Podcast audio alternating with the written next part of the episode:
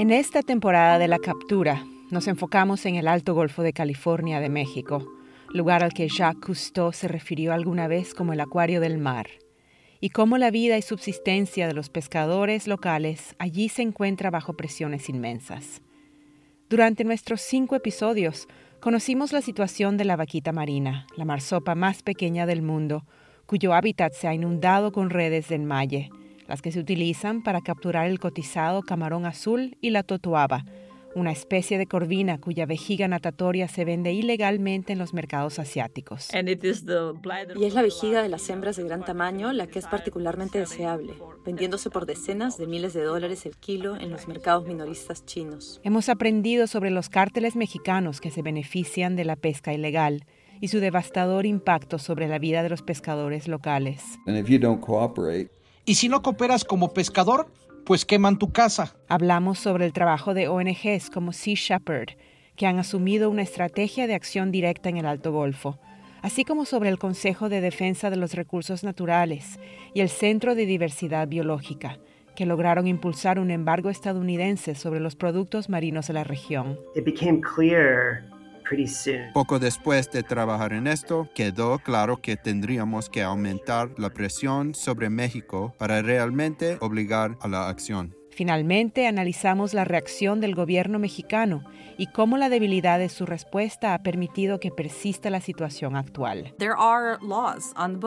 Hay leyes en los libros de México que harían un buen trabajo protegiendo a la vaquita, protegiendo a los pescadores.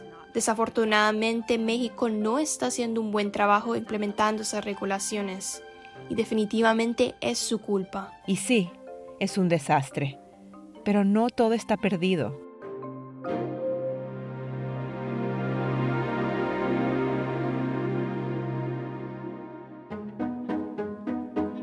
Soy Ruxandra Guidi y esta es La Captura.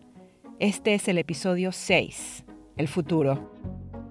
Hoy veremos los logros reales en beneficio de la vaquita, los pescadores y el futuro del Alto Golfo de California.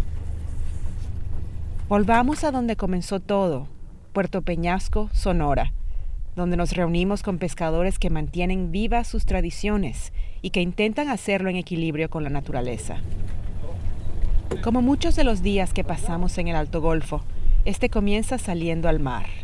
Estamos en la panga de nuestro amigo Ernesto Gastelum, el buzo de almejas que conocimos en el primer episodio. Estamos buscando barcos industriales o de arrastre que se sabe utilizan redes que arrasan con el fondo marino. Aunque es una práctica muy destructiva, estos barcos no pescan en el hábitat de la vaquita. Mientras que las pangas que hemos visto en el Golfo de Santa Clara y San Felipe generalmente pueden llevar un máximo de dos pescadores, los barcos de pesca industrial tienen una tripulación de hasta 10 pescadores, que pueden salir al mar hasta por 15 días. En un día muy bueno, pescan el doble que una panga. Decidimos acercarnos a una de estas embarcaciones industriales. Mi colega Ernesto Méndez habla con un miembro de la tripulación. Nos dice que pueden atrapar hasta 80 libras de camarones al día pero que en esta oportunidad no han tenido mucha suerte, por lo que se están preparando para pescar en otros lugares. Así que decidimos probar con otra embarcación. Unos minutos más tarde, encontramos un barco de colores blanco y azul llamado Taboada. Podemos ver sus redes de arrastre colgadas a ambos lados, pero también una cosa extraña llamada dispositivo de exclusión de tortugas, un equipo especial requerido por la agencia ambiental que evita que las tortugas marinas queden atrapadas en sus redes. Y tengo que decir que después de estar en el agua y ver apenas la presencia del gobierno mexicano, es bueno finalmente encontrar evidencia de que las políticas se están implementando. De las siete especies de tortugas marinas que existen en todo el mundo, seis de ellas se encuentran en México. Todas están en peligro de extinción. Solo podemos ver a un miembro de la tripulación a bordo del Taboada, se llama José Antonio García y debe tener unos 60 años. Nos dice que el capitán está dormido, ya que han estado en el mar durante días. ¿Marinero cuánto ganas? Un marinero viene ganando como 400 o 500 pesos en, 100 kilos.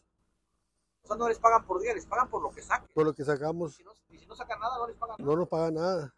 José Antonio nos dice que todavía les quedan unos días más en el mar antes de poder regresar a casa con sus ganancias. Una vez en tierra firme, la tripulación se tomará unos días de descanso antes de volver a salir a la mar. No es una vida fácil. Sus hijos lo saben. Ninguno de ellos siguió sus pasos. Pues ya lo hace uno por, por, por ya más bien por, por necesidad. Porque ya no, no, no agarra dinero como agarraba antes. ¿Sus hijos siguen sus pasos? Ni uno. ¿Usted no quiso que se metiera a la pesca? No, no, no, ya, ya me traje a uno y resulta que salió, duró cinco días nomás y ya no quiso. Y el primero me lo traje y sí, sí le. Pero dijo, no, no, vale, que me queda ya. ya. Tenía un cuñado que era carrocero y pintor, ¿qué es? Y, se quedó mejor ayudarle. Y ahí ya se hizo él y se hizo muy buen carrocero, muy buen pintor. Nomás que ya se fue de aquí. Ya, ya. Uno de sus hijos es músico y toca en bares y hoteles para turistas en Puerto Peñasco. Otro intentó pescar con él por un tiempo, pero luego terminó convirtiéndose en pintor. Lo que nos dice José Antonio es algo que ya hemos escuchado en otros lugares. La pesca es difícil. A veces ganas y a veces no. Y además es muy difícil competir con los pescadores ilegales, porque el gobierno no monitorea ni apoya a los legales. Además, el crimen organizado continúa infiltrándose e intimidando a muchas de estas comunidades. Los pescadores de la zona necesitan que algo cambie. Y de hecho, sí está sucediendo, aunque lentamente. Nos despedimos de José Antonio. Charlando con Ernesto Gastelum a bordo de su panga, nos dice que le animó al ver el dispositivo de exclusión de tortugas en el barco Tabuada. Él también quiere ser un ejemplo de pesca sostenible para sus pares. Se ha esforzado por crear un mercado sostenible para su captura, la almeja blanca. Las que son de tamaño mediano, intermedio, son las que tienen más carne. Las más grandes son súper reproductoras, o sea, están reproduciendo constantemente y tienen poca carne. Y las pequeñas, obviamente, por estar pequeñitas, pues también tienen poquita carne. lo ideal es la, la, de talla mediana. Entonces, eh, aún sin tener yo una certificación, aún sin tener yo un, un documento que avale este, todo este proceso que estamos haciendo, ya hay en el mercado, ya tengo en el mercado un cierto, mm, una, una imagen de... reputación. Ajá. Entonces ya hay quien se arriesga a comprar mi producto eh, con la certeza de que es un producto que fue pescado de manera legal, de manera sustentable, de manera responsable, ¿no? Pues gracias, gracias a eso. Pero no es, mm, aún sin el respaldo de un MSC o, un Fishery Progress o mucho menos de una autoridad. Gastelum se refiere a certificaciones globales de pesca sostenible, como el Marine Stewardship Council o MSC. Obviamente, un pescador como Gastelum podría ganar mucho más vendiendo a un mercado internacional, pero su ganancia sería aún mayor si lograse certificar que su captura tiene un impacto mínimo en el ecosistema. Megan Westmeyer de la ONG Sustainable Fisheries Partnership nos dice que más consumidores de almejas blancas o camarones, o en realidad de cualquier otro marisco, deberían exigir saber de dónde provienen sus alimentos. Pero esto significa también estar dispuesto a pagar más por productos sostenibles. Las etiquetas de programas externos como Marine Stewardship Council o el programa Seafood Watch le dicen a los consumidores que alguien que conoce el tema se ha asegurado de que este es un buen producto. Y esto puede hacer que sea más fácil para el consumidor tomar decisiones informadas. Pero el consumidor también debe saber que una etiqueta como la del MSI, Marine Stewardship Council, cuesta mucho dinero y definitivamente aumenta el precio de los mariscos. Si el consumidor no está dispuesto a pagar más y a ser flexible en el precio, quienes asumen la carga financiera son los pescadores. Y es por eso que pescadores artesanales de todo el mundo tienen dificultades para cumplir con estos requisitos de certificación porque hacerlo es muy, muy caro. Certificar prácticas sostenibles es complejo y por eso es tan difícil para los pescadores artesanales cubrir los costos. En otras palabras, los pescadores artesanales necesitan dos cosas. Más apoyo de parte del gobierno mexicano y poder ganar más por su trabajo para lograr ser verdaderamente sostenibles. De vuelta en Puerto Peñasco, Castellum nos lleva a uno de los muelles. Los turistas no vienen por aquí, tampoco los pescadores artesanales que trabajan en pangas, como la de Castellum. Aquí solo puedes ver esos barcos de pesca industrial que encontramos en el mar. Varios acaban de llegar con su captura de la noche anterior. Aunque también descargan camarones, podemos ver que principalmente han capturado merluza, una especie de bacalao, y uno de los peces más populares en México y en todo el mundo. El área dentro y alrededor del Golfo de California es una de las pesquerías más productivas del país. De allí se extrae casi tres cuartas partes de la captura total de México. Esto a pesar del embargo de Estados Unidos contra los mariscos capturados con redes en malle. Vemos como los pescadores sacan su producto en cajas de plástico llenas de hielo. Una por una, Colocan las cajas dentro del camión congelador que los llevará a una planta de procesamiento. Una vez ahí, el bacalao o los camarones o lo que sea se limpiarán, empaquetarán y prepararán para la venta. Todo parece genial, pero lo que está faltando es una ley de trazabilidad que verifique el origen de la captura y que asegure de que ésta permanezca adecuadamente etiquetada a lo largo de las distintas etapas de producción y distribución. Con la demanda en aumento por productos marinos sostenibles, esta trazabilidad permitiría a los importadores y consumidores saber si el producto ha sido pescado de manera legal o no. Obviamente, esto ayudaría también a los esfuerzos de conservación. Pero lograr que México dé un paso hacia adelante no ha sido fácil, como dijimos en el episodio 5. CITES, un organismo internacional que regula el comercio de especies silvestres, anunció sanciones contra México en marzo por no haber podido erradicar la pesca ilegal y el comercio de totoaba. Las sanciones no entraron en efecto. En el último minuto, México prometió hacer algo al respecto para el alivio de muchos pescadores locales. Le pregunté a Wanda Felba Brown, experta en crimen organizado y tráfico de especies en la Brookings Institution, sobre el impacto de la presión internacional y a qué o quiénes afecta. So large bans, large sanctions Banda me dice que las prohibiciones y sanciones estrictas tienen consecuencias económicas devastadoras para un país, así como sobre los ciudadanos y sus familias. Me dice que conoce a muchas personas que se verían afectadas por sanciones de este tipo y que se preocupa mucho por ellas. Por eso considera que es imprescindible que la industria y los pescadores hablen con el gobierno mexicano para que éste vea lo que les va a suceder a menos que el Estado asuma las medidas por las que es responsable. Y me recuerda que es el gobierno el que debe protegerlos de los criminales. Pero no son solo los pescadores del Alto Golfo quienes deben presionar al gobierno para propiciar un diálogo. Muchos formamos parte de esta compleja red. Al biólogo marino y mi compañero de viaje, Alex Olivera, le gustaría ver a los consumidores estadounidenses demandar un cambio también. Ahora bien, ¿qué pueden hacer los, los consumidores? Eh, nosotros tenemos una campaña también para eh, boicotear el, el, camarón del, del Alto eh, Golfo. Como consumidores nos demos, los consumidores en Estados Unidos se deben de informar que los daños que causa el, camarón del, del Alto Golfo y pues debe de, exigir su derecho como consumidores de saber de dónde viene e, e informarse de que no, no, para no consumir este tipo de productos que daña eh, a la vaquita, ¿no?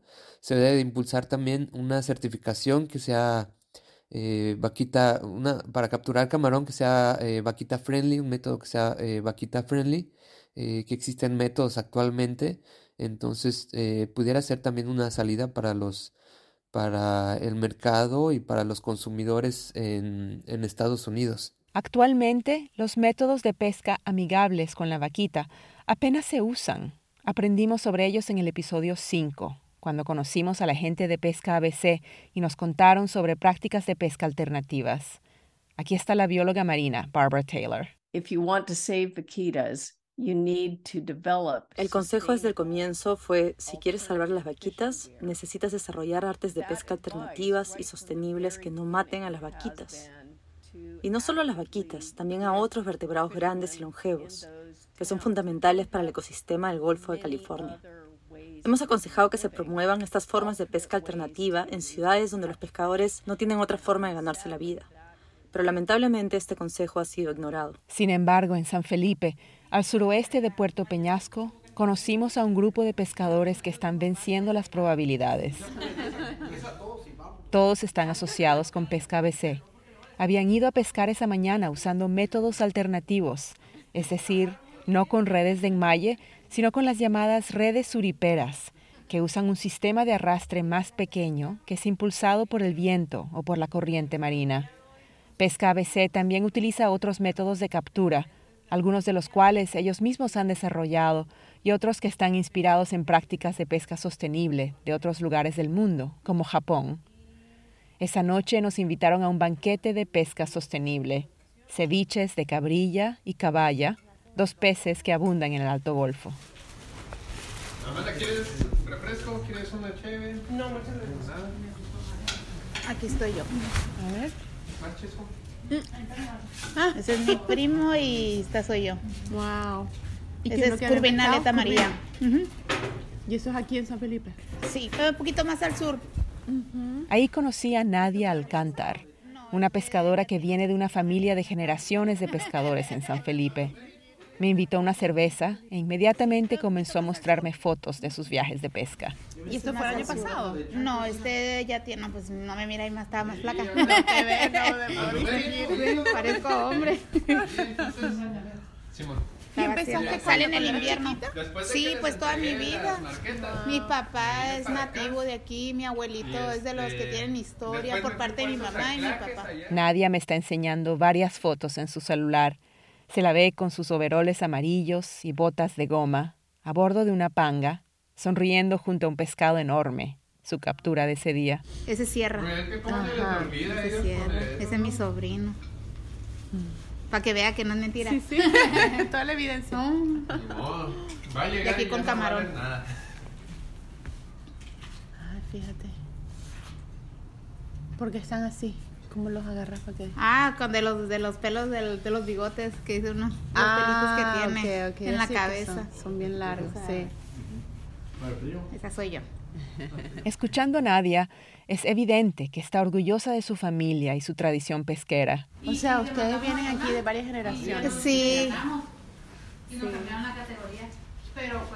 ¿Y las mujeres en tu familia todas se metieron a la pesca? Sí, de la casa, sí. Mi mamá se dedicaba a la pesca también. Compensación, ¿no? Pero se ve mucho eso en las familias o no, porque allá en el, en el mar no se ve, no se ve mujeres. No. De hecho, éramos bien poquitas. La pesca en México es todavía una industria muy masculina. Según datos del Instituto Nacional de Estadística y Geografía de México, solo el 8% de los pescadores mexicanos son mujeres. Nadia me cuenta que hace unos años, ella y su amiga Catalina, que también está por aquí, demandaron a una cooperativa de pescadores por discriminación, por negarse a permitir que las mujeres se unieran. Y ganaron. Frente a tantas presiones, la pesca en el Alto Golfo de California está atravesando muchos cambios y experimentando una suerte de renacimiento. Ciertamente, parece haber más conciencia de lo que está en juego. Tanto los pescadores como los ambientalistas están tratando de encontrar un equilibrio e intentando hacer lo correcto para el Golfo de California y para ellos mismos. Esta es la situación de la población del Alto Golfo de California. Pero, ¿qué pasa con la vaquita? Al comienzo de esta temporada, te contamos que solo quedan 10 de estas marsopas y que su hábitat está en peligro. Pero en los últimos años, las cosas parecen estar mejorando, al menos según la ONG Sea Shepherd, que trabaja en coordinación con la Armada de México. François Van Sul es parte de la operación Milagro de Sea Shepherd en el Alto Golfo desde hace cinco años. Last year, we've seen a reduction of 79% in illegal fishing between 20. François nos dice que entre el 2021 y el 2022 hubo una reducción de 79% en la pesca ilegal en el área de refugio de la vaquita y que quisieran ver una reducción del 100% este año. Lamentablemente, no está hablando de todo el refugio de la vaquita, sino solo de los aproximadamente 2.000 kilómetros cuadrados que conforman el área de tolerancia cero. A principios de este año, Sea Shepherd presentó en una conferencia de prensa su nuevo barco, el Seahorse, o caballito de mar, que se dedicará a monitorear el área de tolerancia cero de la vaquita las 24 horas del día, 365 días al año. Ya que esto es lo que significa la seguridad para la vaquita, que no haya redes en la zona de cero tolerancia, que es el único lugar en el mundo donde esta especie sobresale. En la última semana, desde que llegó Seahorse, hemos visto que no ha habido redes y es nuestra meta, continuar con una zona donde no haya redes para que la vaquita pueda salir adelante de manera segura. The Mexican Navy installs 193 underwater blocks of concrete with Y justo aquí llega otra buena noticia. En la misma conferencia de prensa, el contraalmirante de la Armada José Carlos Tinoco Castrejón afirmó que la Marina de México ha instalado 193 bloques submarinos de concreto reforzados con acero a lo largo de 225 kilómetros del área de tolerancia cero. Es una barrera que impide el uso de redes de enmalle ilegales. So now the secret is out, I guess. Rick Brusca, el ecologista que ha estado estudiando el Alto Golfo de California durante más de 50 años, a quien conocimos en el primer episodio, me habló de estos bloques, sobre la idea que tenían de cercar el área de tolerancia cero. Aparentemente había sido un plan ultra secreto, algo que los conservacionistas habían propuesto por varios años. La idea era colocar bloques de hormigón en el fondo marino dentro del área de tolerancia cero. Cada uno de estos bloques tendrían suelos de acero para rasgar y romper las redes de pesca ilegales que se utilizan en la pesca de totuaba y en las que quedan enredadas las vaquitas. You can imagine there would be a lot of opposition to that plan. Rick me dice que podría haber muchísima oposición contra este plan, incluyendo de los cárteles. Por eso se mantuvo en secreto, porque el gobierno quería instalar los bloques antes de que el público se enterara. Rick está optimista de que la idea funcione, pero nos recuerda que tienen también que sacar las redes del agua. Como dice Rick, esta idea debería funcionar. Es una estrategia que ya se está utilizando en partes de Gibraltar y España, donde ha frenado casi por completo la pesca ilegal. Este podría ser el último gran esfuerzo para salvar a la vaquita. La verdad es que los científicos todavía saben muy poco sobre esta marsopa. No sabemos exactamente cuántas quedan, pero sí que la especie es genéticamente viable es decir, que incluso con tan pocos individuos, tiene suficiente diversidad genética para su supervivencia. Rick Brusca dice que se trata de una especie resistente y viable, que incluso si se reduce a cuatro individuos, aún podría sobrevivir si sacamos las redes del Alto Golfo de California. Y hay evidencia que sugiere que no todo está perdido para la vaquita y que su población todavía puede recuperarse, dice la bióloga marina Barbara Taylor. Estas no son soluciones permanentes, dice Barbara. We continued to monitor them and there were a couple of good surprises. Por eso continuamos el monitoreo y hemos tenido sorpresas positivas. Una fue que descubrimos que las vaquitas pueden parir todos los años. Cuando pudimos reconocer a los individuos por sus rasguños y desgarros en la aleta dorsal, descubrimos que las hembras tienen crías tan rápido como pueden y que pueden tener crías cada año, mientras que en el pasado solo parían cada dos años. Eso significa que son capaces de reproducirse más rápido de lo que pensamos, lo que es algo bueno. La otra cosa es que durante los últimos cuatro años hemos estimado que sobreviven alrededor de 10 vaquitas. Pero si proyectas el proceso de declive, todo indicaría que las vaquitas ya se deberían haber extinguido. Por eso es que creemos que estos sobrevivientes no son aleatorios, sino que se trata de animales que probablemente tienen cicatrices en sus aletas dorsales, porque ya han estado enredados en redes de enmalle y por eso son particularmente cuidadosos ahora. Así que sí hay esperanza si realmente protegemos la zona donde viven. Estas no son soluciones permanentes, dice Barbara. Pero de momento sí son una curita absolutamente crítica. Es una curita crítica que funcionará hasta que las redes de enmalle sean completamente erradicadas del Alto Golfo de California. Así que necesitamos deshacernos de las redes de enmalle. Es así de evidente. Y debería ser así de simple.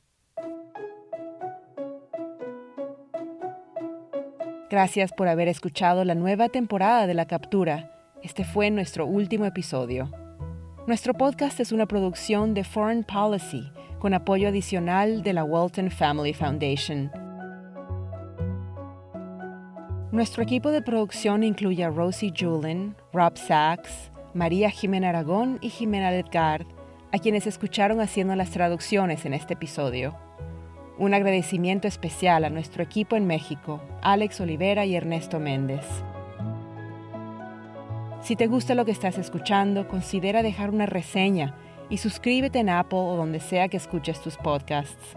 O dirígete a foreignpolicy.com, donde puedes escuchar nuestros otros podcasts y suscribirte a nuestro boletín informativo. Gracias por acompañarnos. Soy Ruxandra Guidi.